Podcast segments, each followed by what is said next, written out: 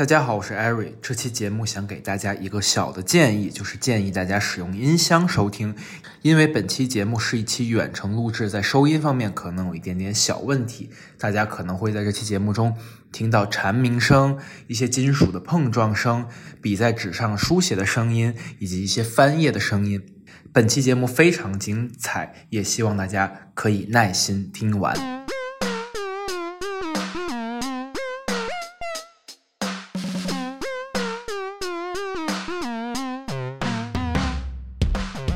好，欢迎来到新一期的 GQ 实验室，一档品味正在慢慢变好的播客。我是赛赛。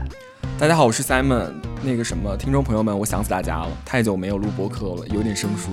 今天的开场非常简洁，就只有我们两个人。今天就是周六，但是这个不是今天只有我们两个人的原因。今天的节目是我们想做一个新的尝试，就是之前大家熟悉的 GQ 实验室播客，可能是每期有一个问题清单，然后几个编辑坐在那一块儿，就是瞎聊天儿，然后抬抬杠。嗯，不过现在我们觉得自己已经是一个足够成熟的播客了，就可以做一些新的尝试。可以往前再走一步。呃，G Q 实验室播客接下来会不定期的请到一些专业人士，来就我们感兴趣的话题开展一些更加深入、更加严肃的讨论。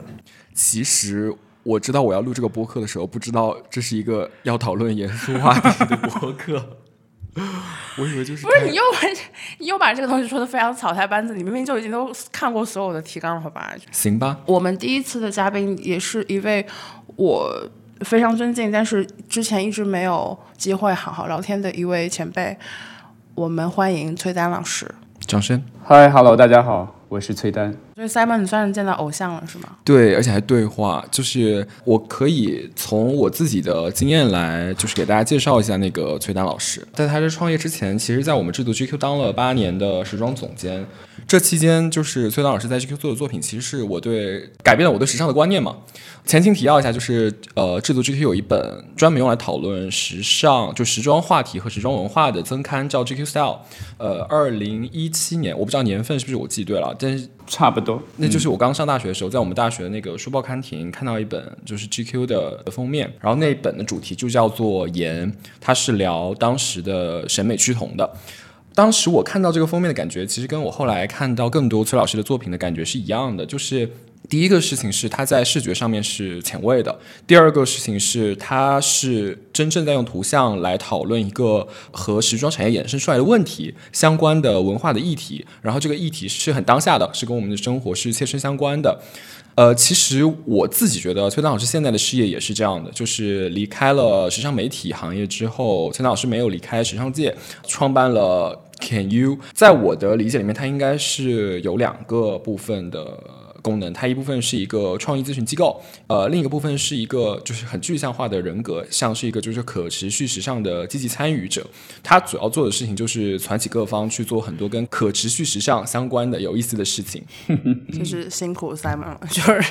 因为我们第一次做这样的节目比较紧张，在这一部分其实做了逐字稿，然后刚才 Simon 在大型念稿，就是完全不符合我们平时录播课。我真的很紧张。我真的，因为是跟大前辈对话，我就很怕蛛丝马迹中暴露我其实不懂时尚。那我也接下来接着念稿，就是 就是今天我们主要的话题也会围绕可持续时尚展开。这个的确是一个我之前很感兴趣，但是又有很多困惑的一个话题。如果展开来讲的话，可能就是说，就是可持续时尚是什么，跟我们又有什么关系？嗯。好的，好的，谢谢两位这个开场啊，还是把我这个重磅出场出来。没有没有，客观评价。对，我觉得刚才就是 Simon 有提到曾经 GQ Style，到现在其实有不少人见到我还会跟我提及这个这个封面，就整容这个封面，这个颜。我觉得我们讲的其实不一定全部是时装严肃的内容哈，所以我们今天打开去讨论可持续时尚，其实也是一个所有人大家都可以进来的议题，所以我觉得不存在太高深的专业，而就是一种探讨。对，所以没关系。然后呢，我来入正题，就是我介绍参与也是 Can you？然后不好意思，就是又是一个谐音梗哈，也不容易起个名字不容易。首先它能够注册，嗯，最早其实可以讲它它有个前身叫有料，有料呢其实是呃上海时装周呃官方啊与我一同呃发起的这样的一个关于可持续发展在时尚产业的一个综合平台。但是呢，呃，在二零一九年左右时期，其实它还在呃比较专注在我们的整个产业上游的交流。我觉得它其实并不是我想要去切入的重点，或者讲说它也不是我的优势。对我不是纺织产业的出身，对吧？我们是创意、内容以及媒体姿态。所以呢，我后来觉得说，我应该把我这个优势与有料去做结合，把有料带出去啊，带到我们产业的更多处、更多的一个端口。所以其实一不小心，我就站在了很多产业各端口的中间，我变成了一个中间人。然后我来告诉大家，好了，大家一起来参与吧。对，但同时呢，我想发问，Can you？就是觉得说，哦，对，那可持续这个事儿，你行吗？你可以吗？但其实为什么我比较想要大家叫参与，是因为它更中性、更加温和一些。Can you 就有点挑衅，对吧？但时不时需要挑衅的时候，它也会出现。对，所以说这就是这个背景缘由。说白了，其实我自己本身也想要去做我自己的一个平台，呃，我不想说一直做乙方，或者说我不想一直只是提供服务，因为我这个人相对比较主观，比较的主动，那所以我觉得我应该以我自己的姿态和方式，然后以我自己的愿景来去呃成立一个平台，然后这个平台呢，它的定性其实依然是。偏媒体属性的，只是讲说我们有一个聚焦的主题，这议题是一个可持续发展在时尚行业，呃，但这是一个很宏观很大的一个议题，它上可以上升到整个可持续发展的整个大世界观，在下面可以再去聚焦在我们的整个纺织产业，再去聚焦才是我们真正时尚产业，所以其实呃，它可以很大，可以非常宏观，也相对可以比较具体和聚焦。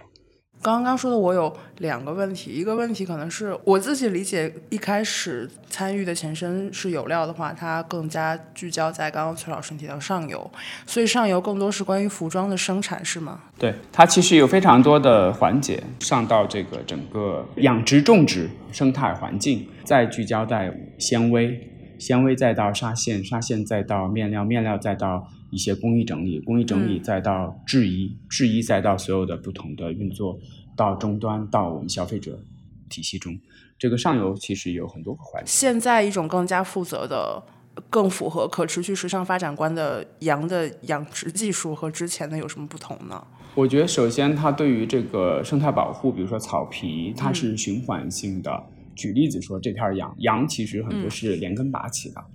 它要持续的，就是把这块连根拔起，其实这个草皮整个就不复存在了。那其实就起了很多的风沙呢。我就举一个很简单的一个局部的这个例子，就是那再加上其实你对于羊毛的提取，然后以及你对羊毛的加工方式，然后以及你可能履行的一些循环行为。对，我们其实刚刚问崔老师说创办参与的机缘，其实可能想问的是。可持续时尚本身吧，就是当初是为什么会对可持续时尚本身产生了兴趣呢？我最初一样的，大家态度其实都一样的。可持续是什么？联合国所部署的十七项可持续原则到底是什么？是怎样的？其实你去深究的话，其实对于我们时尚行业具体的操作行为，其实非常局部。但我对于我们来说，其实我最初也有略有一丝质疑。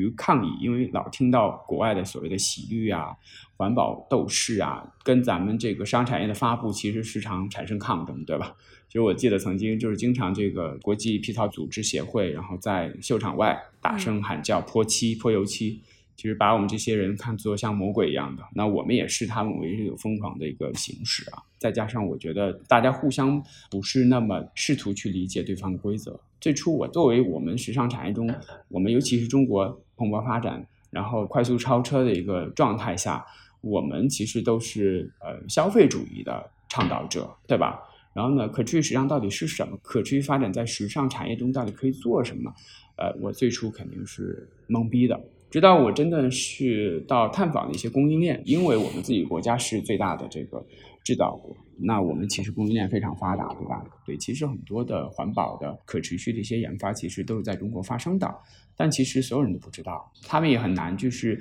甚至跟国内企业都有很多的隔阂与鸿沟，然后大家互相不了解、不知道。我当时看到这一点，我就觉得说，哎，我非常想要去大声去帮大家制造这个联通。然后呢，我觉得是可以去呃把这个中间能够嫁接起来，尤其是我了解的这些，无论是中国设计师，无论是我们中国的主流品牌、商业品牌，还是我们各行各业中，然后咱们因为做媒体也结识不少嘛，那我觉得其实我认为他们应该能够更多的互通，更多了解我们互相的先进性和现在的生态，呃，然后我们应该能够促进更多的一些事项，然后能够落地。但是坦白说，这个行业太大了。尤其是涉及到纺织产业，尤其在整个国家大的纲领下，我其实只是其中的小小一员。但是小小一员就是这个组成部分。我如果能够做到我自己行使到我足够大的价值，那说不定它能撬动不少东西的。所以这是我自己对它开始产生信心。那我觉得它也是我的机会。另一个问题就是，服装产业在很长一段时间里面，污染到底 造成了多么恶劣的影响？因为我之前记得有一个广泛传播的说法是说，服装产业是世界排名第二的污染产业。污染产业，嗯。对，除了石油产业，服装是这样的，因为它是我们衣食住行是刚需吧，所以大家不断在换新，不断换新。尤其是快时尚品牌出现之后，他们蓬勃发展，以及让大家整个换装的频频率又不同，又不一样了。这就是为什么曾经发生了非常大的谴责。其实真正在时时装制造中巨大的一些这个消耗与污染。蛮触目惊心的，比如说一件白衬衫，如果真正洗水，它需要消耗多少的水量？一条牛仔裤，它洗水消耗多少水量？其实这些东西，其实你一查就觉得说哇，难以置信。哎，然后呢，所以现在开始慢慢的就是从，我觉得其实是从呃 Fashion Pact，当时其实最早是开云集团的 Mr. Pino，最早是号召了众多的这个奢侈品，呃，大家一同组成这样一个联盟协会，然后去。呃，促使我们时尚产业，然后在各个不同属性的品牌层面上，大家一同加入这些号召，来开始去关注并且履行我们一些可持续原则。对，然后呢，再到我们其实更多的人去提倡我们的呃循环经济。其实很多我们看不到的，其实已经旅行挺久的了。现在我们就是来在讲说我们看得到的，我们现跟每个人息息相关的东西，到底该怎么旅行？那就这就是为什么我要做情感依旧这样一个大众触达的可持续时尚展览。那这个展大家就很抱歉已经看不到了，就是八月二十号的时候就就已经结束了。我。当时是去了，我对那个展，我差点可能错过了一开场最重要的一个装置，是是尹秀珍老师的一个装置，叫红线，哦，还是被提醒了一下才发现的。我后来我被提醒了之后才知道说，虽然说这话不太礼貌，但就是有一种哇，那这个展原来它真的不是随便搞搞的，因为一个是如果大家熟悉当代装置艺术的话，应该知道尹秀珍老师是。非常重要的一位艺术家，同时这个作品一定是会是他的作品，因为尹秀珍老师他其实就是很擅长用这些织物和一些老的纪念品，让我们对自我认知有一个重新的塑造嘛。他最有名的作品应该是 Portable City，Portable City 就是用各个别人穿过的衣服。然后把它放在那个行李箱里面，就是其实红线是和它非常像的红线。对我还没有介绍红线是什么样。其实红线就是从你从一楼看的话，它是一个天上竖下来一块红线，然后这个红线上面是呃各种各样的碎布挂在那儿。大家跟我介绍之后，我才知道说大家其实去看展的人也可以把自己的那个撕一块布，然后别在这个红线上。其实当场蛮蛮震撼的一个。装置，我也是莫大的荣幸啊，能邀请到尹修珍老师，还专门针对我们这个场地和我们这个展览去创作了这件作品。其实它是我们的开门红，叫红线，它的寓意非常的，因为就像在刚才讲的说，尹秀珍老师是当代艺术的一个重要角色，那他其实一直是善用以及是用呃所谓旧的收集来的旧的纺织品、旧的衣物来去呃创作他的作品。那当我跟他聊到我们情感依旧这个概念的时候，我们的走向是不一样。我们是不是艺术方式？我们而是一个呃时尚界的一个公益倡导。那他非常认同，呃，我觉得有一种天然的默契度。那所以秀珍老师其实呃给我们提供这件作品，但寓意非常的棒，是因为就像我刚才讲的，我们想做这项展览的这个倡导，其实就是为了让所有人。都来看，然后谁都能够进入，然后以及有感受。那红线呢，就是让大家自行的拿自己的衣物碎片，然后呢把它呃别在这条红线上，代表大家共同呃相连了。然后呢，以及共同创作了，对，就等于说这个号召本身就是属于每个人。所以，甚至我觉得我来的时候，我都跟大家 hook，我就说，那你来绑上这个，就证证明你跟著名艺术家尹秀珍老师合作了，嗯，是吧？其实这个寓意很好啊，对，然后也是很幸运的一件事儿，对我来说，就是由尹秀珍老师的这个作品来开门，对，那当然高度就不一样了，对吧？对，因为第一部分其实是一个就医展览嘛，就是我的印象最深的事情是，我之前不知道张信哲是一个旗袍收藏家，对就是这个是我之前完全不知道的。而且还不是一般的那个旗袍收藏家，对，然后另外就是看到了蔡国强老师和三宅一生的一个合作嘛，就因为我是一个跟时装离得非常远的人，也没有，也没有，你有很多时装，不要在若即若离，我当时。看到那个衣服说蔡国强和三宅一生合作，我想那因为它是一个上面有一些棕色的花样，我想说它可能就只是它是模仿一种烟火吧。结果真的炸的，结果是真的，就是真的炸出来的。就是我觉得，就你们不亲眼看到，就说啊，原来还可以这个样子，原来就是衣服上是可以用火药，小剂量的火药炸出来一个一个图样，这个是我我印象很深的。还有另外就是一些，其实我的确不懂，但是会很有兴趣听崔老师展开讲讲的一些，比如说有一些上世纪二十年代，可能就爵士年代那个时候的绿丝绒的裙子，还有包括一些就是我们自己的民族服饰，嗯，因为这可能是我我来看之前刚刚在听美国有一个挺著名的学者叫 Kevin Kelly，Kevin Kelly 他主要是做摄影的，然后 Kevin Kelly 他有一本书叫《Vanishing Asia》，Vanishing Asia 里面他其实就是去各个就是还保留了一些民族传统的亚洲地区，他去拍他们的照片，然后那个时候 Kevin Kelly 有说过说其实民族服饰。是最容易消失的，它是最没有办法抵挡工业革命的。工业革命发生了之后，大家解决的第一件事儿就是面料可以大批量的被生产，所以这种手工的一针一线缝制出来的衣服，它其实是最容易消失的。就是可能很多别的民族传统是可以被保留下来的，它对于工业革命有一定的抵抗能力，但是衣服是 最没有抵抗能力的，啊、它是最容易大规模生产取代的一个东西。对，它其实就是工业化与手工化这本身的这个存在，不断在社会发展进程中不断存在的矛盾。对，然后所以其实对尼亚讲说很多民族的，就我们讲非遗，很多非遗其实它真的是不具备再生存下去的能力了。对，所以在保护它，但有的是你即便保护也没有用，它还是会消退在这个世界中。那赛赛刚才提到，就是说几位展品的这个提供者啊，我觉得就是像我们在讲说，呃，时装真的是社会的皮肤，其实它不断会浮现里边内里的一些东西，对深层次的东西。其实我在这个收集过程中，其实我也就是大学习、大型学习。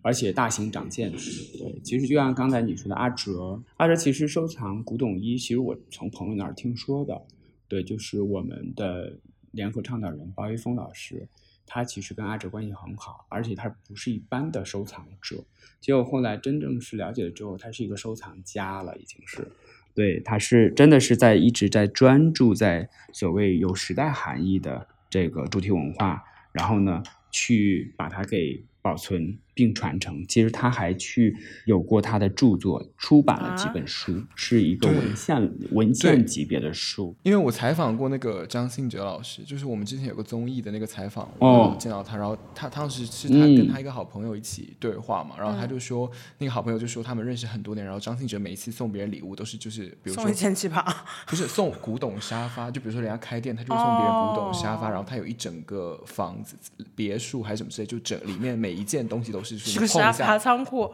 对，就是碰一下就是一个有来头的，就是你撞到一个东西，这个东西就是有来头的。是一个哇，对，所以我们张信哲老师才是一个宝藏男孩呢啊！所以他其实这个著作其实从清朝的女性服饰到这个月份牌，到就是各种，其实你可以想象他各种对于时代含义的这种价值保存，其实非常专注。其实我觉得他自己本身那件衣服，其实看似只是一个美丽的旗袍，但其实他收的时候也不知道背后故事。对，结果后来去追溯才知道，看到这是当时呃民国时期吴孟班女士，她其实是民国的重要政要，是国会议员。呃，吴景莲之女，然后也是一位高知女性啊，曾经获过博士学位，然后在四十岁回国结婚的时候，她妹妹出席她婚礼的时候穿的这件旗袍，然后阿哲后来就去追着再去把这个吴家这一批的旗袍都收了，也是非常有这个情怀啊。然后蔡国强老师与三宅一生这个合作，很多人就说啊，传奇之物终于见了。见见它本身了，对，然后我也是，我也是这这么多年，这个挺传奇的，都知道说这个合作的，以及当时做过为数不多的一个展览，然后怎么发生的这两个大艺术家之间的这种碰撞和与火花，这是真正的火花炸出来的哈，对，然后是真正的火花的衣服，这龙纹嘛。然后，但是这件衣服呢，又是蔡国强夫人吴红红女士提供的。我跟吴红老师其实也是别人介绍认识，对，然后就听他讲故事，他觉得说旧衣就是宝物，尤其是这见证两人感情的，就是这件先生与这个三代生合作的作品，他每穿出来，他觉得特别自信，特别不一样，所以他重要场合都穿它。所以就是我觉得他对旧衣，他就觉得是一件宝物。去年三宅一生先生去世呢，那这件衣服的更不一般了啊！所以其实这件衣服还挺瞩目的，即便我们把它放在一个专门的一个角落中，但它非常的惹眼。每个人过去说：“哇，这就是那件衣服啊！”对，整个二楼就像我讲的，它是社会的皮肤，呃，这一层的里面其实还包括我们讲贾樟柯。导演的这件毛衣由妈妈他是他是最后交稿的是吗？也不算啊，也不算不算。董洁是最后交稿的，董洁是我们展出了五天，你没看到的。董洁我们展出五天之后，这件呃冷清秋的这件美丽的旗袍才出现在我们的展览中。对，对，也是因为它非常的。包括其实贾樟柯导演当时开始的就是说，哎呀，我又不是搞时装的，他可能就是觉得说我们做的是更时装的啊，更 fancy 的那种。然后他说我也没有太厉害的东西。但后来呢，突然出了大招，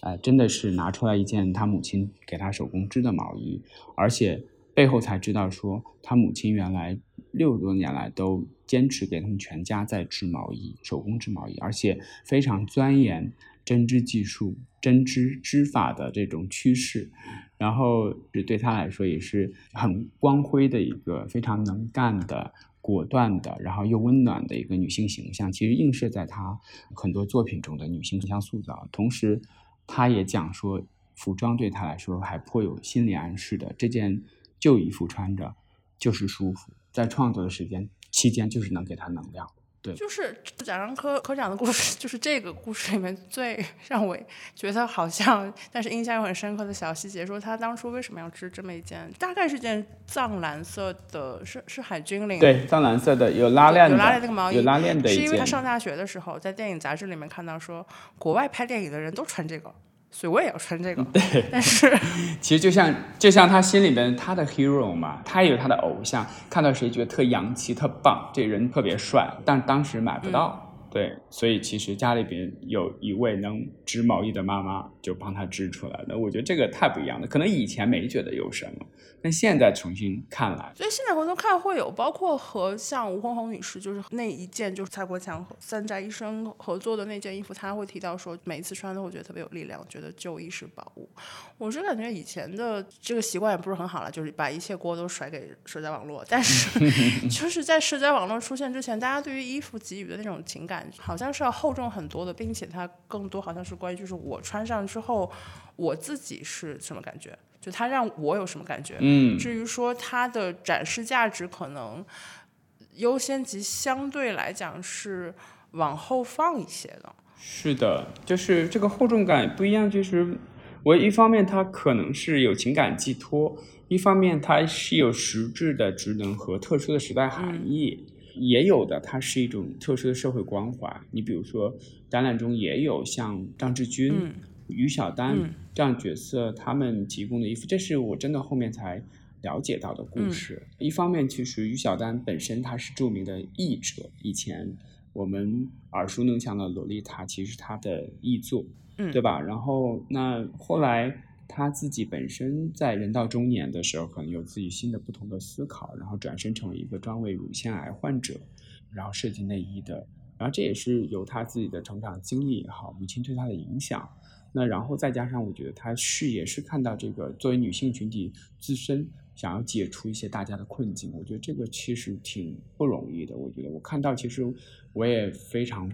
被动容。嗯如果行业我们的设计能赋予大家解决困境的解决办法，我觉得这才是设计真正的意义。嗯那包括其实张志军他其实是为瓷娃娃患者，他自身其实现在是一个对于边缘青年、少数群体的一个也是倡导人，嗯就是因为他自身的一种自洽和认知。因为瓷娃娃患者本身可能会很容易被认为很可爱，对，像小朋友嗯似的，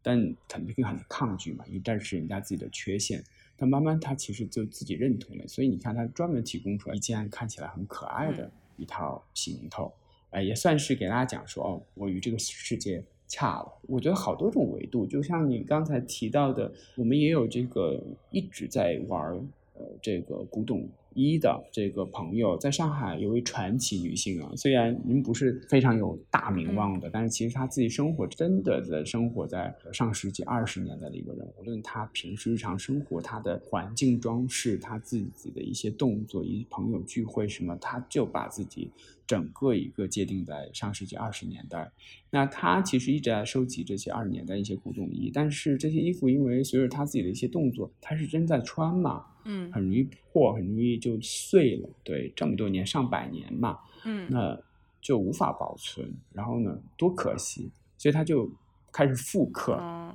很多人觉得啊，这是抄袭嘛，但是对，但其实那个年代它也不是大的品牌，或者讲说就是一些真正美丽的遗物，然后他去做一些复刻，为了保存这种生活方式、生活中的美，每个人都有不一样的维度，甚至我觉得还提到一个可能会有人感兴趣再去追溯的。就是吕二，吕二大家也都挺嗯熟了啊，人家从超模，呃，转身为一个现在女企业家，我都先叫她女企业家，呃变成品牌主理人，她真的非常非常认真的在做自己的品牌。那曾经我有问她，我说要就是你作为朋友，你也要支持我，那我觉得你一定有好的衣服，然后好的收藏。她就给我回了一句，当然我哪有什么收藏，我这么多年十几年我都穿自己的品牌的衣服。那我说不必了，我们这不是商业展，但没关系，我就开玩笑。但是呢，后来呢，他就是追过来就说：“哎呀，我找到一件非常有意义的，说这件衣服曾经是我的战衣，然后是我真的在巴黎的时候从模特儿，然后开始转型成其他的角色，真的是组织一场大活动，请了众多的政要还有明星，然后呢，尝试了很多自己的第一次。但同时，这件衣服背后。”是他当时的好友设计师樊奇辉设计的。樊奇辉这个名字呢，大家可以去哔哩哔哩上看一下，这是由邵炯炯导演拍的纪录片，叫《姑奶奶》，在哔哩哔哩挺受欢迎的，非常震撼的一部纪录片。那他其实到最后意外结束了自己的生命，所以其实是这件衣服是。春晓到场的时候提醒我才知道的。我在给大家导览的时候，跟大家来分享故事，结果分享了另外一层故事。他说这件衣服有可能是樊启辉他唯一的一件在世的作品了。啊对，因为他去世的时候，他家人其实把所有的衣服都烧掉了，哦，就像一个传统一样的把所有的衣物都销毁掉了。对，所以其实他们看到也很感触。当然，我们再去讲这个旧衣的价值和情感。但是我们又不能止步于旧，只是讲究，我觉得这也不行。这就为什么说我们还有这个对旧怎么看待，然后呢，从旧还要治新，所以我们才把这个三楼我们另外两大部分的板块，然后也集体展现出来。它也是非常震撼，有视觉感，有观赏性，但同时非常有启发含义。对，说到二三，其实第二部分嘛，就发生在三楼的两个板块。我的印象里面是请到了一些奢侈品牌和一些轻，感觉叫人轻奢品牌就是不太礼貌，我不知道为什么。哎呦，救命！是就叫呃，你说都说了，姐，说都说了，就这么着吧。但是是以品牌为单元，它做以在情感依旧这个主题之下，可能把旧的衣物放到了一个更加具体的场景里面。嗯，我第一眼上来是挺被就是巴黎人家就是巴黎世巴家黎人，家巴黎人家听起来像卖巴黎。人家，巴巴黎人家的这是赛赛的梗吧？巴黎人家的一个那个装也不也算不上装置了，反正他那个想法吸引，就是它大概是一个透明的立方体，然后他把所有的旧衣服，嗯，塞满都都塞进去了，就是你看到那个就觉得挺好看的，甚至我不是说我真的可以自己做，但是它看起来是一个很好的一个灵感来源。就是假设说我能找到那样子的立方体的话，那我的确可以把我不想穿的旧衣服塞到里面，它就会成为一个非常好的一个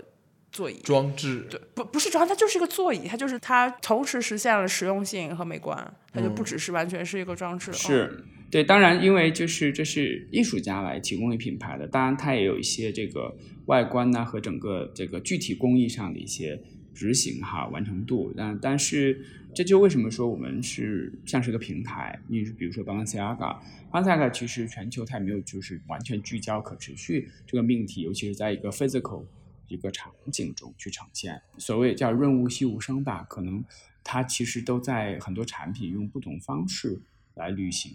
可持续原则了，但是没有集中去说这个话。那我们第一次把这个话给他讲，还算是让大家觉得哦，原来来到你面前了，这些东西都是人家具体的产品，然后它也是可持续产品。然后刚才赛赛说那个座呢，其实是呃我们拿到的比较小的一个座椅，但其实还有更大的座椅更有意思，但那个是拿去修复的。嗯对，然后呢，因为它就是有有一些破损，然后这是也是艺术家 Harry Nerif 他的一个设计。其实这样的设计，你看到你觉得说，哎，这挺简单的啊，但其实真正让品牌去把这个执行到这一步上，其实是非常不容易的。那也代表一些品牌的决心。但刚才也讲到说，比如这里边其实也有好几种不同的原则，比如说那个他们的羊毛，他们的羊毛产品就是责任羊毛，啊，它一定要履行这样的责任羊毛产品，才能就是做成产品让大家去消费。包括其实他们的皮革鞣制工艺也是一定要非重金属的，重金属对我们的环境污染、水污染其实非常严重嘛，对吧？这些所谓背后的处理工艺上，也让其实是一定程度上它也履行的。嗯，对，然后呢，包括其实你买那个包，其实它它可能就是一些以前的库存，呃，回收再利用的，但一样的，因为你喜欢它，你觉得它好看，它是 Balenciaga，、对吧？你不觉得它廉价，你不觉得它不好看，你觉得它还是时髦、是洋气的、是有意思的、创意的，那这也是一种可持续的一种践行了，对吧？说有意思，说有不少品牌，其实包括迪奥，包括 Burberry，、我们也用了好玩的方式。其实就像你看，我我坦白说，我还在做杂志，你可以讲说，我就为他们拍了组片儿。我就觉得人讲故事嘛，还是我的点嘛，我的起始点就是让人来去讲他自己拥有的这件衣物的故事，而不是简单直接的说，哦，好了，Burberry 今天赞助我，我们要去做一个内容展现，然后来讲述它的可持续是什么。就是再回到就是我们综合展区里边，其实好多现在的藏家去藏一些孤品，有些是博物馆级别的，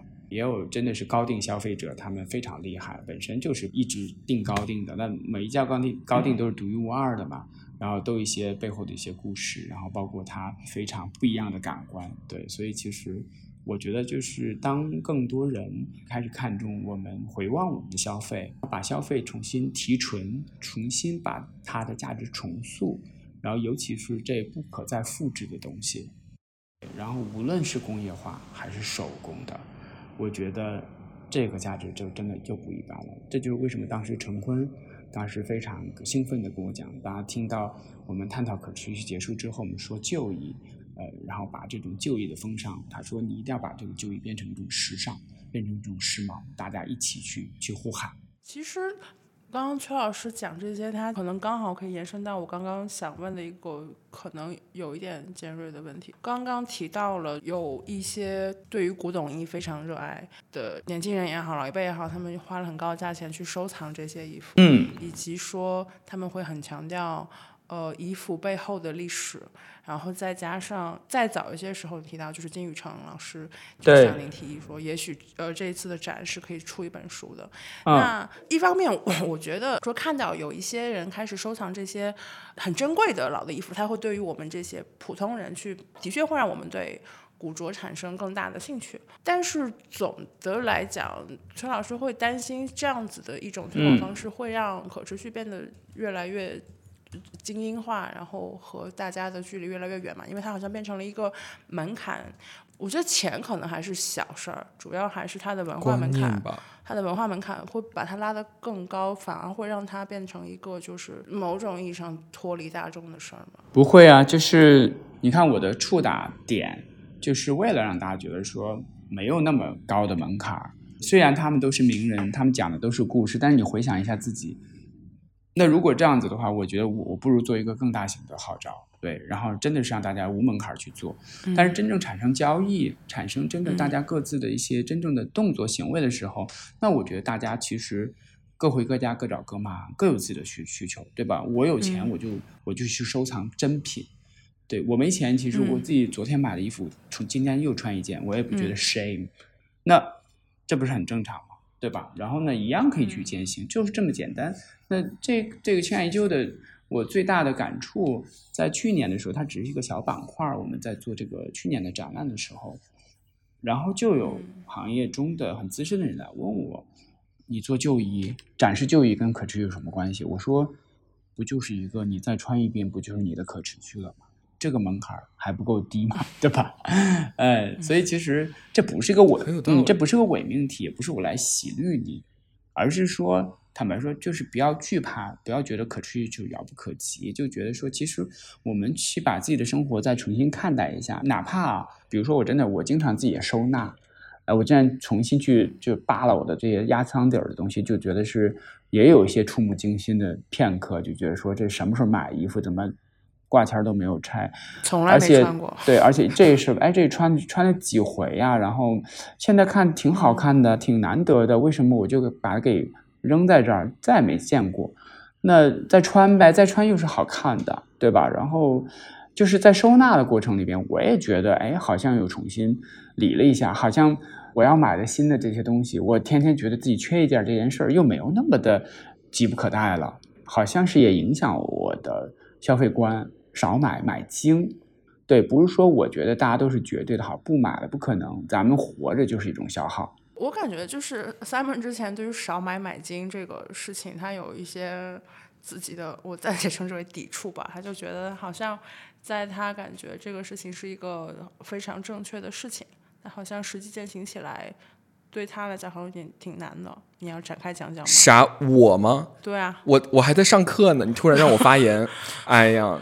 嗯，我觉得买衣服这个事情，因为我没有，就是我没有来得及去看这个展览，我在社交媒体上刷到，包括我朋友圈有很多人去看了。嗯。那其实听老师刚才说的这些事情，我一方面感触当然是说有衣服能够承载我们的回忆，它是上是呃消费主义发展到现在送给我们的一本回忆录。那你每一个衣服上面都会有一些很非常私人的感触和那个氛围是可以通过衣服来传递的。这个我们每个人翻自己的衣柜的时候应该都有此感受。但是呃，我又想到。对我和我了解的，我们这一代的暂且还是年轻人的人来说，其实买新衣服似乎是一种惯性，因为很少人会有机会，包括我们这个行业里面，我认识的很多人，大家很少会有机会停下来想说，我的衣橱应该每一季都更新，这个事情应该是大家一个一种惯性日常，非常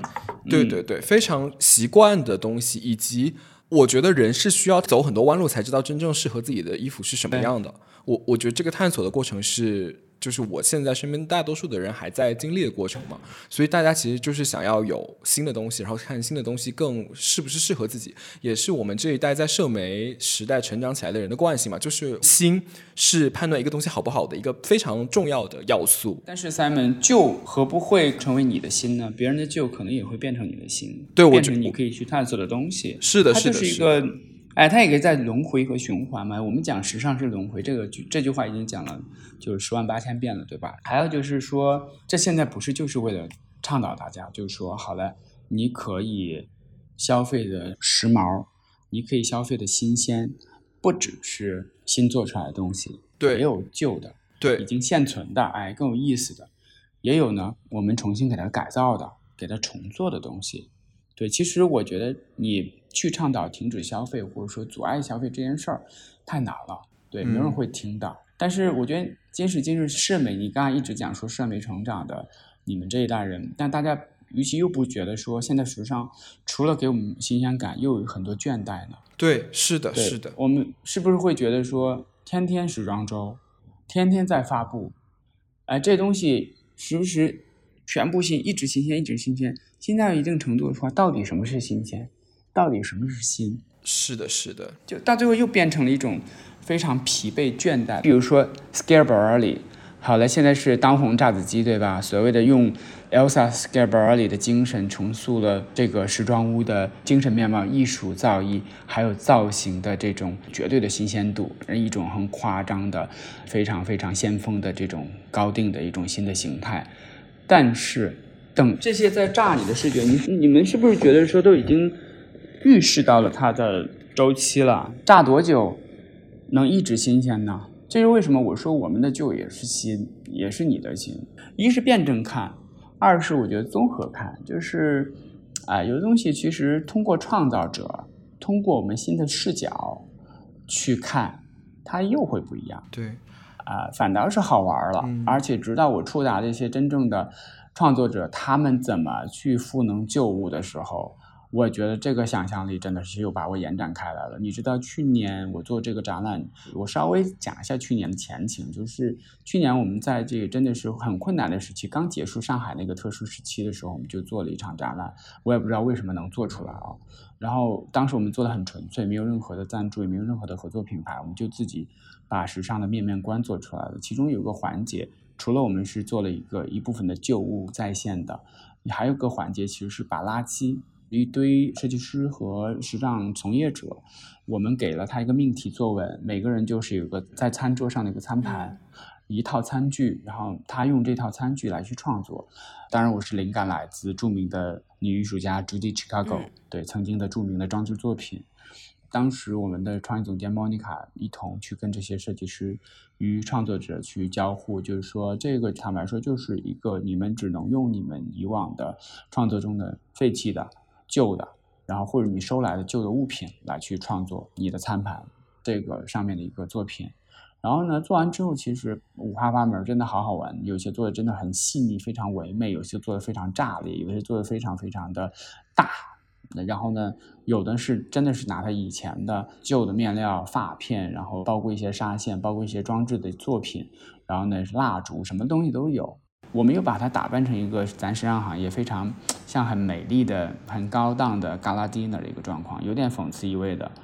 但是很多有一有一设计师，当时的瑞周，然后瑞周过来看展了，瑞就这样说：“哎呀，他说这个餐桌其实给了我很多热情和嗯激励，就让我觉得好像突然又有的做了。就是因为大家在这个疫情期间，其实让能量蛮蛮弱的，蛮倦怠的，然后没有创作激情了，再加上持续快频的这个更迭、更迭、更迭，大家很多就是不知道该怎么去创作。哎，我又提供给他们一套方法论和和创作的源泉。哎，然后呢，这变得反而就更有意思了。所以今年这个时候又把这些创作者集中在一起，给了他一个更大的空间，从一个餐桌变成一个大展厅了。嗯，然后呢，一下大家就嗨了，玩嗨了，完全就是每个人真的是那个各显神通。我开展的时候也有那种说，那我是不是也可以学着自己做衣服？因为有大量的作品其实就是通过回收一些残余的就库库存里面的布料，然后就是重新倒饬出来一件衣服。然后你就想到说，其实自己做衣服这个事情，至少是在我的童年记忆里面是有的，就是对吧？就是缝纫机，反正我九一年出生，我肯定是见过的。就是外婆和妈妈其实都是会用的。嗯然后我们小时候，反正我小时候每年都要穿外婆织的毛裤。是这个东西其实离我们是没有你那么远说没有那么远，但它又以一个非常快的速度发展到了今天，好像但我这个我要强调一点啊，以前呢，我们大家都有这种认知，啊，我们自己做小手工，对吧？然后以前我们也有学手工课，自己也有剪过自己的牛仔裤，对自己也有过一些，就是哎，我们可能妈妈呀、外公外婆谁有过这种哎缝缝补补又十年的一个这种优良传统什么的。呃，其实整个产业放眼大的一个产业里边，其实为什么好多之前就是这个事儿就是不能成个事儿，好多人就是看不见，或者说不觉得说好像旧物可以再进入到我们的新生活，尤其是进入到我们对于高级时装和自己的时装个性塑造上有帮助的。但是为什么大家哎这次通过看到我们这些旧物再造的一些设计师作品，觉得说哇这么棒这么美，好多种原则，好多种出发点都可以再造，是因为还是这些人这是有门槛的。就我可以讲说，刚才大家提供旧衣讲故事这件事没有门槛，嗯，但是呃这个 remake 这是有门槛的。之所以之前为什么不成功，就是因为包括我们行业里边很多我去探访的供应链的也好呀，技术开发者也好啊。甚至我们一些这个职能部门，他们也尝试过好多遍，但是到最后就结果就是垃圾变垃圾，库存还是库存，不好看啊。嗯，对，因为设计能量不够啊，不是专业的人在做的呀，对吧？他就是工厂的人在重新缝缝补补，对，然后动用很多这种所谓的柔性供应链，动用很多后背后的一些技术呀，包括人工智能呀，还恨不得把两件衣服一件生成了六件的一个设计，然后再出厂卖给大家。坦白说，我觉得。未来肯定会可以做得很好，但现在不好意思，就是做不好看。当你不好看了，不美了，然后呢，你就是不会去买买它账的。这个就是我们当代消费社会中一个基本准则。这是为什么我们叫持续美，我们叫把美放在当头，这个我们的招牌。虽然美各种界定，各种就是你说美，我凭什么说美？但是至至少大家往一个美的目标，对，所以其实。这些人他们去做的有些它是比较浪漫主义的，比较的传统的古典美的重塑，比如说像 Swing 的设计师莎莎，他是用这些厂商提供的纱线的呃这个色卡小样儿，然后那些小的很小一点点的一些这个纱线来整理在一起，变成了一个钩针的一个连身裙，因为针织的一个方式也可以无限的循环，它像是一个就像我们另外一个设计师 Nanes，他像是说。那个呃，化作花泥更护花。它其实纱线它可以重复利用，对旧的一些针织品呀、库存呀这些东西，把线拆了，重新再织下，完全就是一个新的衣服，新的好看的东西。而且他们把它变成一个创作的角度，就像 Caroline Hu，她其实那套衣服全是一些。破旧的碎布头、碎布片，你说咱们自己，他们说我自己，哪怕我我学设计出身的，我这么多年没做过，我也不敢随便动手。但是他用他的美学和设计能力，就把它做成一个像油画一样的一件高级定制卖相的一件裙子，就很美，非常的。我相信你可能会有印象。当然还有其他很多种方式，比如说我们也有就是上完 Vintage 的，曾经北京著名的刘可 Mega Vintage，刘可你们都知道。嗯。对，嗯，知道。他因为做的太久了，所以他的上头源头，他他收这些 vintage 一些旧品的时候，他其实都可以批量化了。他比如说这一套，他在这个展品里面，他做了一个整个一个像酒台前台一样的一个装置，就有点很有仪式感。他就是收的这个英国的那种茶布 tea towel。对，然后就是擦茶具的，有一种比较独特的纹理。对，一种呃这种独特的图形啊，甚至有些布面粘力什么的，它可以批量化。它批量化完了收了之后呢，比如说它可以计算说这个系列成衣做多少件，然后它可以去销售给不同的渠道进行批发，我们叫 wholesale，对吧？就等于说它可以这一批批它不是唯一的一件，可以这样去售卖，变成一个牌子。但是每一件衣服又不一样，因为它每每个布每一个来源都是不一样的一个纹理和图形，对，所以它就是，哎，对，是，你看，你可以就是把理解成这样子，它就变成了一个可以扩散到更大的影响力，而且它也不贵，它在它自己的 vintage 消费群体里面，很多人都很自然就在消费它，觉得好玩有意思啊，这多有意思，这图形多好看呀，还有来头。还有说辞，对，然后其他还有好多，就是非常多。我们在这里也是非常难得、非常不容易能跟 LV 达成的一个这个合作项目，就是参与平台。我们真的是收来他们在进博会上的橱窗的废料，哎，展品道具、橱窗废展品道具，我们找来艺术家上。来一起去创作，就是正好我有朋友他做旧家具的，真的是那些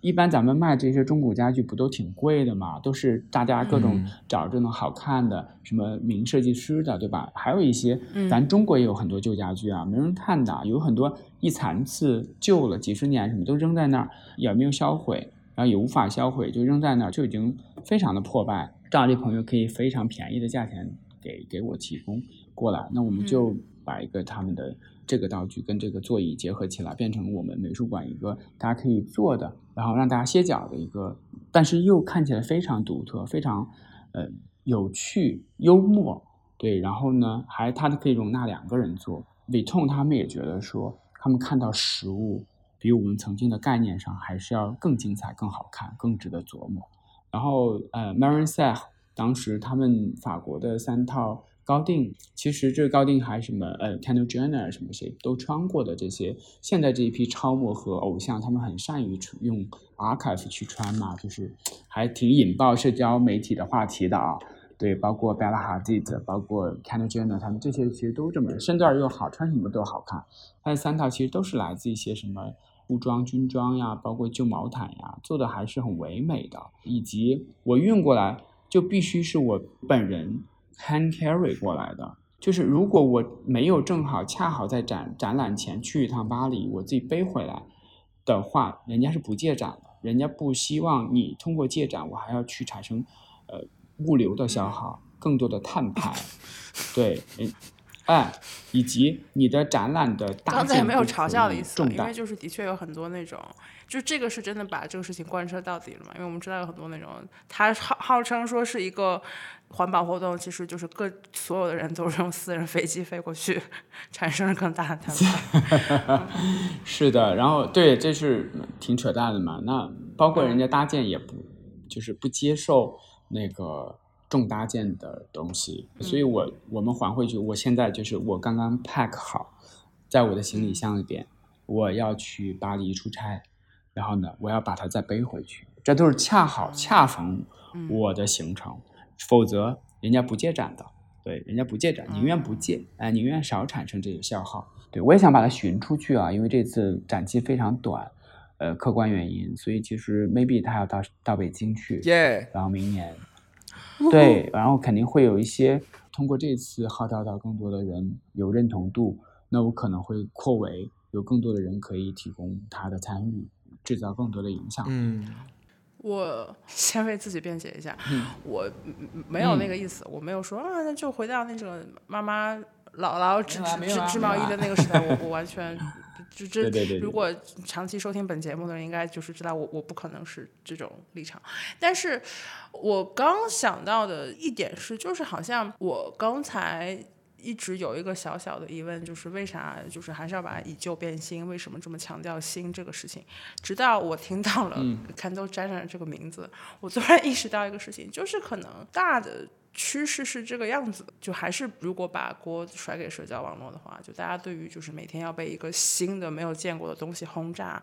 这一个大的趋势，它除非有一个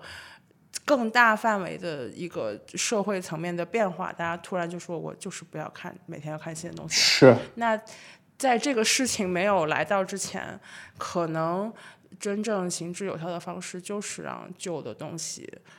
变成看起来是一个新的东西。对，但就是崔老师在说的时候，我一直在脑子里面想，其实我入行之后就稍微对时尚史和这，因为时尚史其实也不算太长嘛，就是这些品牌的发家史，其实也就是一两百年的时间。但是已经到这个地步，你再去看他们每一季的设计，他们其实有非常非常多新的东西，是从旧的东西稍微改变了一下，就变成了新的东西。就是其实大家会忘记，或者说选择性。忽略掉一个事情，就是所有的新都是从旧来的。那其实跟崔老师这个逻辑就很合嘛。就我们一直在说我们要买新衣服，那这个新衣服的流行、新的颜色、新的衣服，它其实完全是可以在时尚产业已经产生的东西里面找到的。对，Simon，我来给你补充一个什么叫真正的新未来啊？这个是值得探讨的。去年我们展览里边其实有一个关于未来的板块的。什么叫新？第一是能源的方式，比如说啊，有位研发者，他用蓝藻来去提取的制作成的织物，它其实是通过你的运动和你的汗液这样的一个化学反应，呃，光合作用，可以产生电能。就意味着说，你可能跑步的时候，你这件衣服其实可以给你充电的，可以给你的手机充手机充电的。嗯，那这个其实已经相对于说慢慢趋于成熟了，甚至是快走出实验室了。还包含什么呢？未来如果我们衣服我们是极端气候。越来越热，对，或者说甚至是更极端了，就是曾经也有这样的呃科研者，他们也在研发，比如说在藻类，他们制成人类的第二层皮肤，它可以根据环境变化、温度去适配，尤其是能够做出及时的反应，以及做出我们的保护。啊还无法完全实现，那它用虚拟时尚来去研发，来去呈现我们藻类未来它的植物发展的可能性，甚至还有交互性，比如说，呃，我们有一位那个加拿大的教授级的，可以把叫做另外一位当代的惠森沙拉样。那个交互性，它用机械学、人工智能，包括一些生物材料的东西去，坦白说，它可以跟人的情绪啊，对，跟你的自我认知相关联。比如说，呃，有一套衣服，但是我非常想未来我有机会的话，能拿到实际的展品。这套展品是模特站在这边身穿这套衣服，他心如止水，他没有任何情绪的话，这套衣服是不不断在变在动。当他产生了任何情绪变化的时候，这套衣服就停止 function 了。嗯，啊，感觉不是一个很不是一个很安全的衣服啊，就是别人会一下子看出来你现在什么心情。是，当然没关系，因为我觉得这些探讨都是一些实验性的议题嘛，它就包括指纹识别，包括其实你你控制你自己的情绪与社交距离，它每个都是研究一个人类学的一个课题。对，我觉得就是未来我们到底穿什么，我们以什么蔽体，衣服到底。执行在我们生活中什么样的一个职能？太多新奇特了，好玩的东西。但是未来还未到来嘛，对吧？但是我们除了看未来，除了往前看，我们往回看的时候，就像我们回到刚才我说，我们在过去做什么？我们怎么做？我们已经消耗这么多，以及还有库存了这么多，留存这么多东西，可以怎么去循环？这就是循环经济的说法吧？对我们的线性发展，我们一直在往前走，是不是可以循环回望？就像时尚一样的属性，它也是一种轮回。就像刚才你们提到说，哎，很多品牌其实它有 carry over，它也有它的 replica，就是它就是怎么是它的自己的一个复刻款。想找一个机会插入，就是可能没有。找到那个很准的机会，你说啊，说说说，其实是之前 Simon 提到过的，就是虽然我们刚刚讲了很多关于就是旧貌换新颜，但是好像在一个更朴素的观念里面，大家还是觉得喜欢买新的东西。但是这种对新的追求，现在看来已经造成了挺挺大的问题嘛。可感知的可能，也许很多人已经感知到，就东西的质量越来越差。嗯，然后 以及每个人的衣橱里面都有很多自己永远不会穿的衣服。我觉得就是，我觉得首先是东西的质量越来越差，就是东西质量越来越差。我的理解里面，就是因为你你越来越需要新的东西，嗯，然后大规模生产。他们就开始更多的是考虑这个东西的可生产性，嗯，包括考虑它的实用性和和耐久性嘛。同时，大家也并不想为新东西付出更多的钱。所以就导致就是东西的质量越来越差。对啊，还有一个事情在电子产品上可能更加明显，就是东西很容易坏，但是坏了之后没法修。嗯，它并不提供任何就是修的工具。有一些厂家的号称就是说，那我们就是只换不修，就各种和我们在人生之外和崔老师所参与的事业所对抗的那一部分力量，就是在跟你说，就是 买新的现在是有很多东西，就是你买新的是比修要划算的呀。嗯，对吧？就是嗯，我觉得这可能问题也许在国内。会更加显著一点，因为还是我们的经济发展速度是惊人的。我们从一个相对贫困的状态，迅速来到了一个至少在呃一二线城市到了一个生活相对富足的这么一个阶段。然后，但这个转变速度非常快。生活富足，用最朴素的想法，那就是东西都是新的嘛。嗯，对，其实一一一定程度上是对的，但一一定程度也有，就是说，比如说你要说质量普遍。可能有一个普遍现象吧，就是工业化提供出来的不像手工那么的恒久，对，或者讲说不像以前那么的珍贵啊，就是难得，对。然后呢，所以大家也不一样的，因为以前的确讲究手工，那这是为什么奢侈品他们讲工时，嗯，对吧？这双鞋子多长时间打磨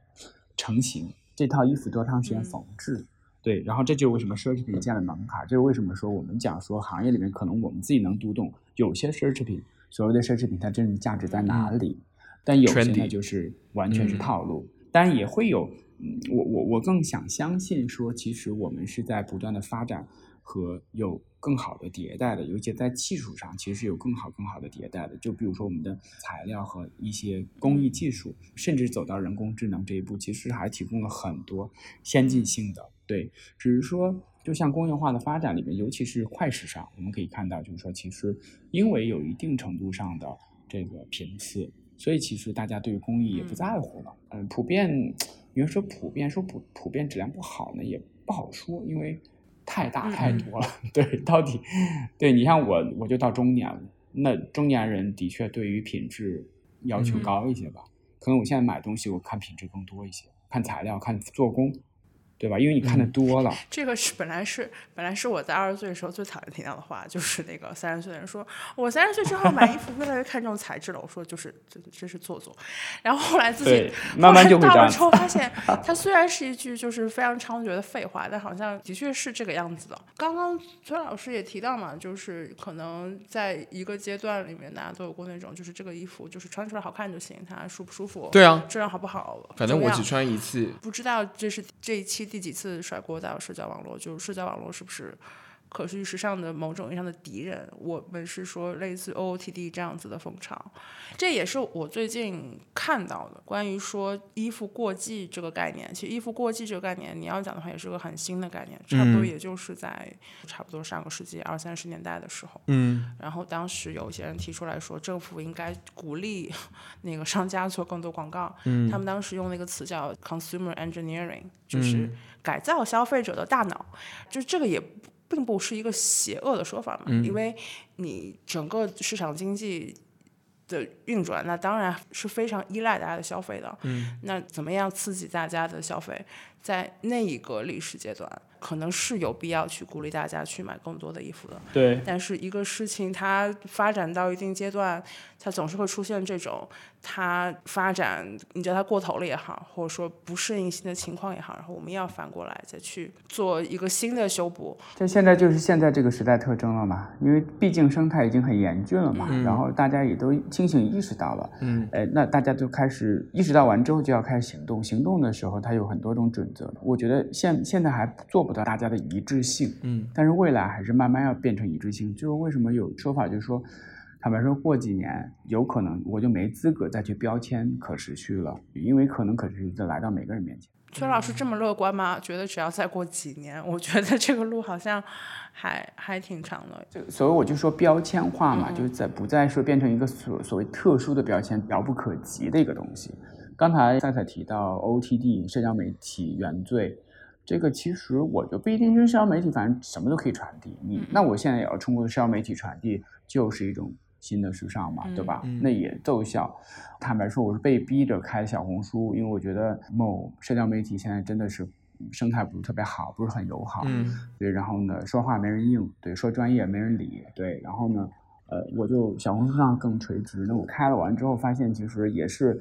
我拍 OOTD，坚持拍我的情感依旧，是拍我旧衣服，对。然后。我正好在倡导这事儿嘛，我就以身作则。但大家可能看的也是崔丹穿啥，嗯，对，然后看我穿这件衣服背后的一些说法和故事。嗯，很多人也觉得说，哎，崔老师，你这些都没有链接，都没法买，你给我推荐什么呢？我说我其实不是在推荐买，当然也有一些品牌，你可以通过这个，你可以关注到这个品牌，我也讲一些品牌的理念和它的有很多的一些故事嘛。对，然后呢，是一种 branding 和文化的交流方式了。当我我们做了展览之后，它的阅读量就上去了。嗯，对，大家也更多人知道，很多人就觉得不知道情感依旧跟崔丹什么关系，但是看到了有些明星，然后又有一些朋友，很多看展的人和关注到的人，然后各种发情感依旧这四个字儿，也都在 hashtag 情感依旧。我是一个乐观的人，我也不是瞎乐观。对我觉得是其实能造成一定影响力的。嗯，对，然后慢慢慢慢，其实它也可以去感染你。但是我我们要分门别类去跟大家讲说，你情感依旧完了之后是什么？这是个持续性的动作啊。我就是没有那么乐观嘛，是感觉时装可能是一个小的领域嘛，就是你在大的这种环境之下，一个是买，因你刚刚比如说崔老提到要链接嘛，买这个东西它变成了一个所谓的 frictionless，就是。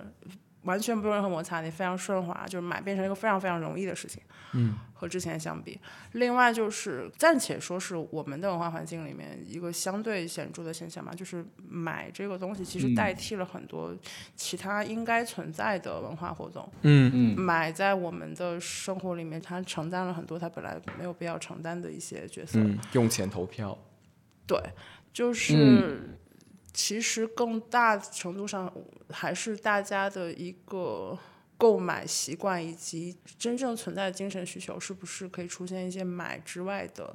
替代物？对，就是我对这个事情，我当然希望它有变化，但是你说我对它有多乐观，我好像也不是特别乐观。但不管怎么样，至少从从自己做起嘛。嗯，我觉得是的。对，我很同意崔老师说的，就社交媒体其实只是一个就是放大器嘛。那比如人性是说我需要新的，那你其实你给他的东西是真正完全的快时尚，还是人性也没有需要新的吧？就是我是说我们现在就是现实，就是我们这代人骨子里带的、基因里带的，就是我们就是需要新的东西来刷，就来冲刷我。那你这个新的东西，你冲我的这个浪潮，它是来自过去，还是一个速食的方便的东西，还是一个来自过去的浪潮？它其实只要是我没有见过的就可以。啊、嗯，就是对我觉得大家可能对潮流这个事情，他是等着你告诉他什么是潮流嘛。嗯嗯，他其实没有理解或者不理解的过程，他就是只要你把这个东西包装成一个新的东西，那这个浪潮它里面它本质是旧的东西，我其实觉得也成立。是，对，没有，其实可以稍微辩证一点、开放一点看这个事儿吧。就是说，一旦提起来了，有这个有这个存在了，大家哎用一个新的方式思考，就是有的时候我觉得说啊，一个人改变不了什么，但其实也能改变很多。我其实也一样的，我自身也对自己改变。其实就像，呃，物质在我的生活中的地位和物欲，我怎么去理性把握我的物欲，就这件事儿，其实曾经我多浪费啊！我是一个真的是双编辑出身，再加上家里边没给我什么压力，对吧？然后真的是天天买乱买八买的，买了后自己都觉得那个肝儿颤。然后呢，大量的浪费，浪费完之后，我又是一个不爱留东西的人，所以就很多东西反倒没有留下来。你看我现在跟大家讲看情感依旧，其实我自己留下的价值其实颇少，所以我就给自己一个抨击嗯和鞭策。对我自己也觉得说，哎呀，血淋淋的过去的这种这种教训，但是我觉得这也不可怕，我也不想说扛一个重担给大家，各有各的过法。你比如说，我们这次展览中还有一位著名经济学家朱家明老师，嗯特帅的朱家明老师。张明老师拿出来那几件东西就很不一般了。人家首先先觉得说，他觉得展出有价值的东西，反倒是那几件他曾经考研那个那个年代时候买的打录机啊，什么股票计算仪啊什么的这些物品、嗯电子产品，那个时代的电子产品特别有时代特征。嗯然后都是外汇券买来的，都不是现金能买的东西。嗯但是他就是为了配合我们，还是拿出了两件衣服衣物，对一对一件真的是烂到就是缝了十几遍的帽子，毛线帽，嗯一双修了几回的鞋子。嗯就你说著名经济学家朱老师，你说他没钱买东西吗？这是他一种生活态度，嗯他的他的消费观。对，嗯他讲到说，消费主义英文的这个词根中，本身消费这个本身词根就不是什么一个正向的词汇。嗯，对，消耗我不知道他讲的是对对，像我不是讲的他讲的是具体哪一个英文词根。我猜，如果从 consume 来讲的话，就是你是在对消耗，就是 consumption，但是你没有为这个世界贡献什么，你就只是一直在拿走。我们刚才其实，在赛姐在跟我讨论说，为什么环保这个事情在中国总是有一种，它在我的观念里面，它其实跟动物保护是差不多的嘛，就是但都是人类就是超越自己的利益去做一些，就是对超越自身利益，就是不是一个短视的事情嘛，然后嗯。都是在保护别人，保护就是通过保护别人来保护自己。那我们就在讨论为什么它没有动物保护这么受到支持，以及形成一个就是具体的氛围。比如说你在社交社交网络上面转发一个就是小猫保护小猫小狗的东西，就大家会非常直观的，就是获得很多的声量嘛，就大家就是会表示关注这个东西啊。但是环保，我我没有说政治正确错的意思啊，就是我觉得环保它是在政治正确和政治不正确这个灰色地带里面，特别是就是穿旧衣服这个事情啊，就是我没有特别感受到大家会观念里面会觉得广泛的支持它是一个很对的事情。就我不知道这个气氛为什么没有形成起来，因为无论从哪个路径来说，因为这其实这其实你要考虑到，它其实是，比如说你看待一个动物保护，看待一个其他生命，它们的存在一样的。我们其实大家保护动物也保护长得像自己的动物。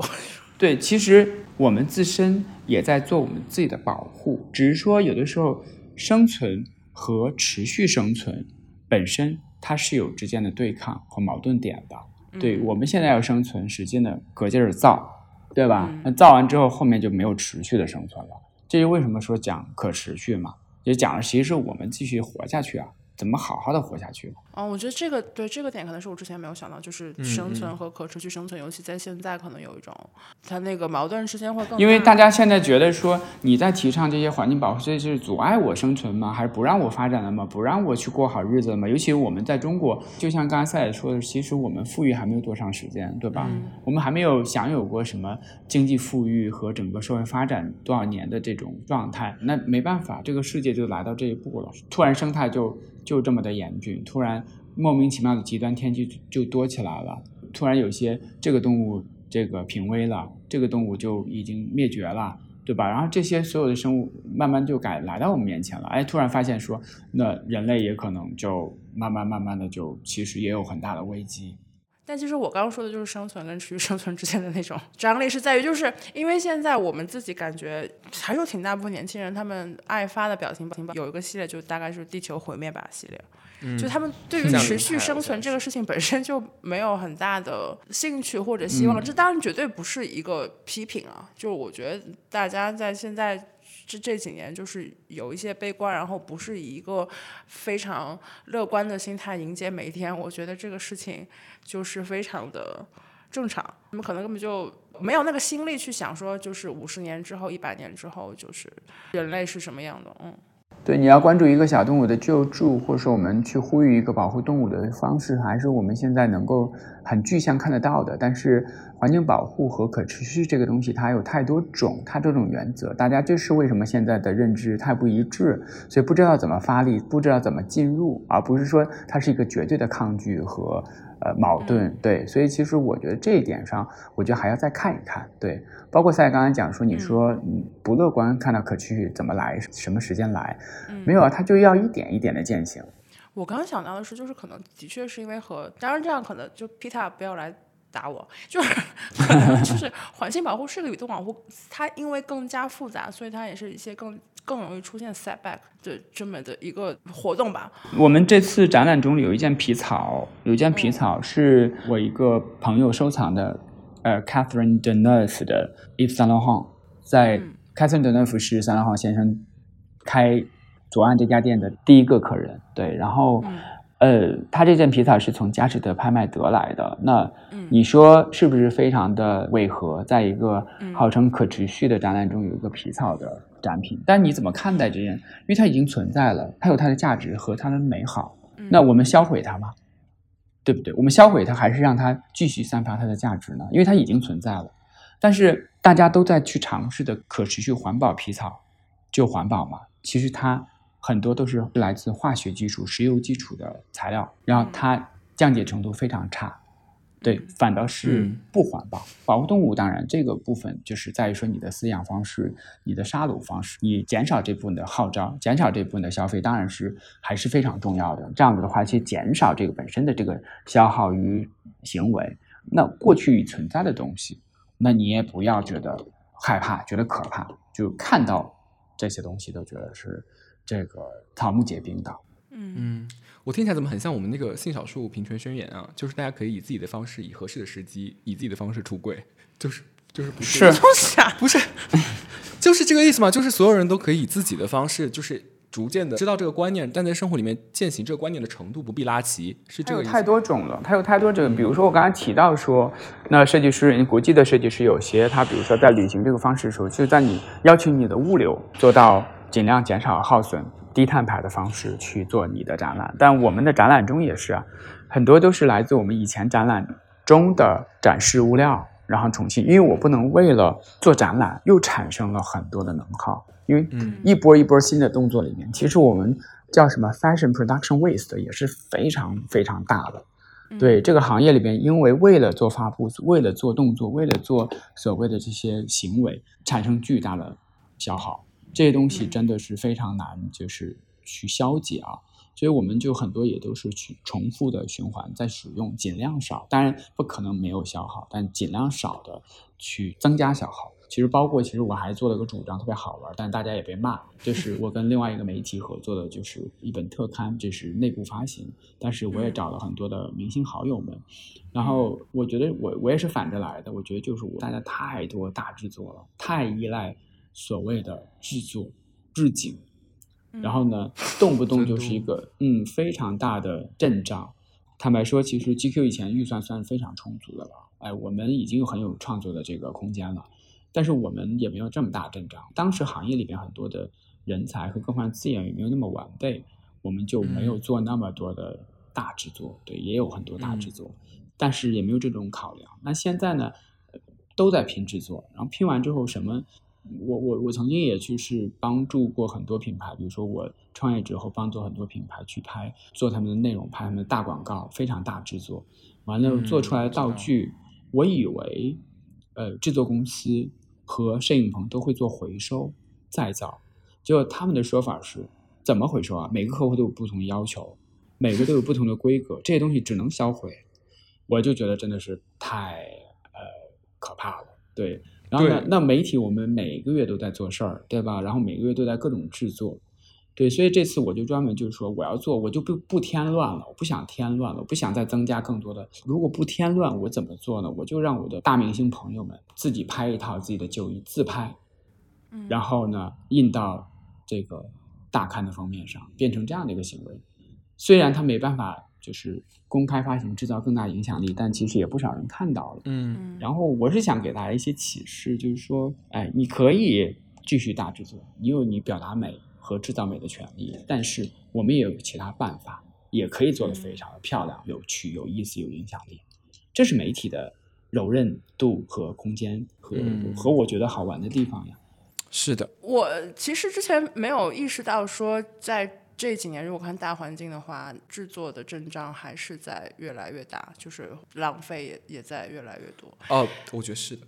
但是如果实际情况的确是这个样子的话，我说的那个就是银行有意思的点是在于，那等于说大家还是在一个，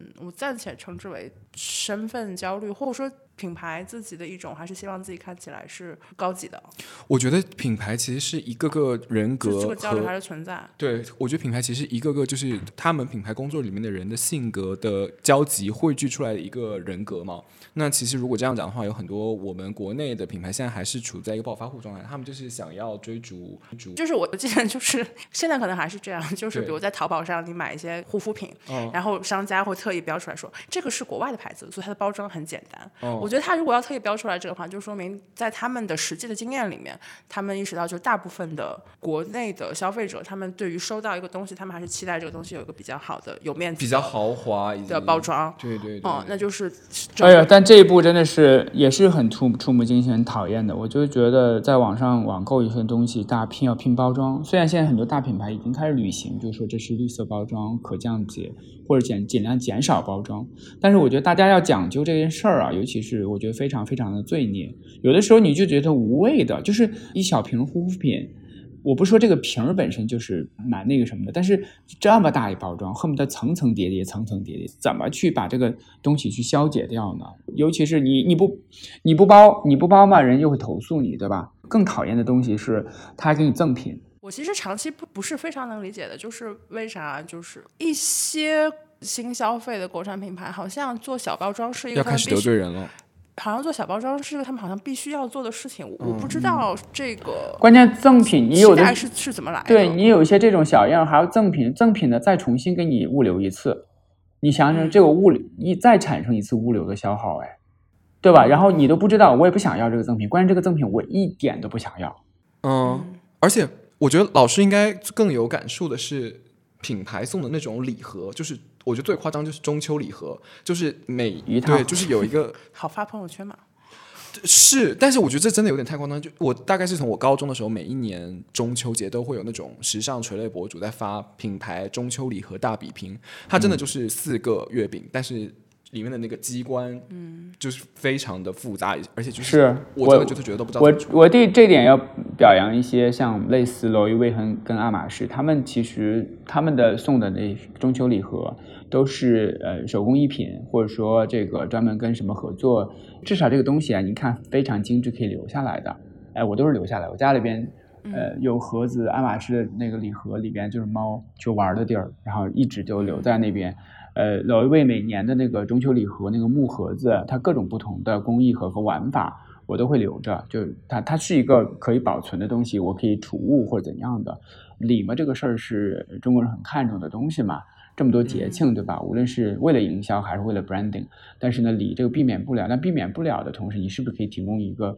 可以比较有环保概念的，或者说，哎，就是相对让它持久一些的？我这真的是哎，这个这个是需要的。我我以前最可怕的，我觉得现在有很多呃脑子稍微动一下的，我觉得还行，就是送一些真正用得上的东西。对，然后有些有些艺人的工作室所制造的东西也很可怕。现在很多就是做的真的还蛮好的，就是艺人代言呐、或者他送一些产品什么之类的。我们也不是得了好还卖乖啊，不是的，就是说这个现象，有些呢只做一些艺人的衍生品。请问你送给我干嘛呢？我又不是他的粉丝，我又不就是送一些破烂儿，就是这些卡片啊，就是什么挂历啊，什么这些东西，完全而且巨大的那个化学物品刚刚印出来的嘛，那个味道只有只有艺人的粉丝他们自己会要。嗯我觉得就是还是普遍的社会压力不存在吧，就是我我很难想象这样的事情会发生在类似于我理解里面，可能像北欧这这这方面是不可能，你没有这个存在一个生产企业都不给你下这个单。当然，我也不知道，就是这个压力药，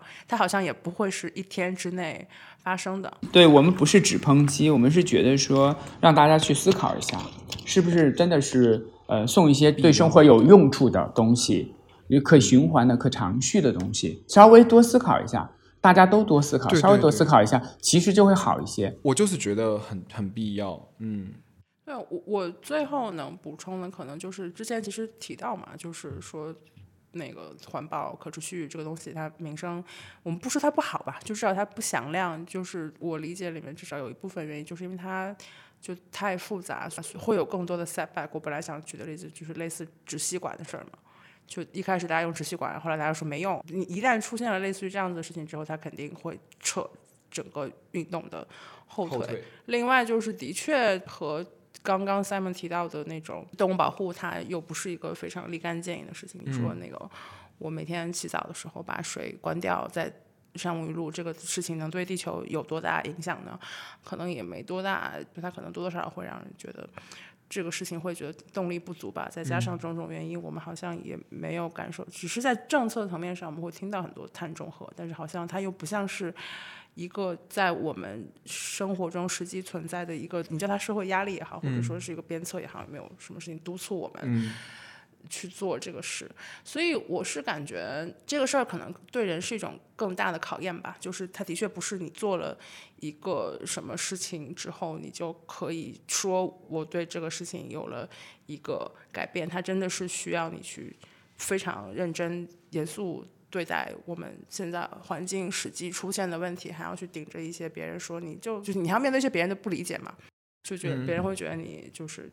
你你就为了自己显得自己高尚，就是是有挺多我我觉得可能先要放掉这种道德包袱吧。有的时候，对做这件事本身，我觉得从微小的、微观的，然后其实就是能够影响宏观的。对，然后我们自己自己个体本身就，你怎么知道你自己是不是已经影响了很多人呢？其实事实已经发生了。对，有黑子，或者说有意见不相异的，这个很正常。但是我觉得，既然要拥抱了这件事儿，就是去慢慢的去去走出来。我觉得时尚圈，尤其是被诟病这么久这件事儿，那咱们这帮人就就意识到了嘛。然后是其实产业里边已经非常大作为的在去做了。这就为什么我们站出来，我们作为媒体，我们是中间人。哎，嗯这是为什么我们要制造这些联通，知道让大家知道说他们也在做了，哎，也在不断在呈现一些好的交付，然后慢慢慢慢的也大家可以把这件事变得更现实了。我是持乐观的状态了，否则我们也没有选择，坦白说。对，对，谢谢崔丹老师带来的这个可持续发展的课程，就是在我脑中激荡。也不是课程吧，我觉得这个可能是我刚刚有想说的。我觉得如果说你真的对一些品牌它实际的作为，比如说类似于用纸吸管啊，嗯，或者说一些品牌它的宣传里面有强调自己的可持续材料，就是如果你对任何一个很具体的行动，就是你不太相信的话，我觉得的确不用逼自己说我一定要去参与每一个环保行动。嗯，但是至少我们静下心来，绝对不可能真的否认，就是我们的环境正在变得越来越糟糕。对至少不对这个大的 cause 产生更多的怀疑。至于说它中间会不会有一些就是浑水摸鱼的玩家，肯定会存在。嗯，那不理这些玩家就可以了。但是的确没有必要对，就是对我也是因为我来自行业的就是比较深入的一些各个维度的观察，所以我其实也是分享，我不想讲课说大道理，其实我也说了一些不少挺实在的东西，对吧？嗯嗯，其实我听完最大的感受就是，我们这一代人以及我们现在社交媒体上常被认为是很精准的概括我们精神状态的一个事情，就是我们不相信我们可以改变世界嘛。就是我们这代人觉得我们管好自己已经很不容易了。嗯，但我在此刻，就是听大家讲完这一通话的此刻，我是相信在这个方面，嗯，从我自己开始是有可能改变这个世界的。就是此时此刻这个点，我是觉得我相信这个事情。好。那我们就以一个乐观的 发乐观言的这个发言来结束结束。本期的节目。本期节目由 Simon 和赛赛主持。aries 周周和赛赛制作片头及片尾曲由重青制作，欢迎大家在喜马拉雅、网易云音乐、小宇宙、苹果播客等泛用型播客客户端订阅我们的播客，并且在小红书关注我们的同名账号 GQ 实验室。我是赛赛，嗯，我是 Simon，谢谢，我是谢丹，嗯，谢谢，好，嗯，谢谢大家，我们下期再见，拜拜，再见，拜拜，拜拜，拜拜。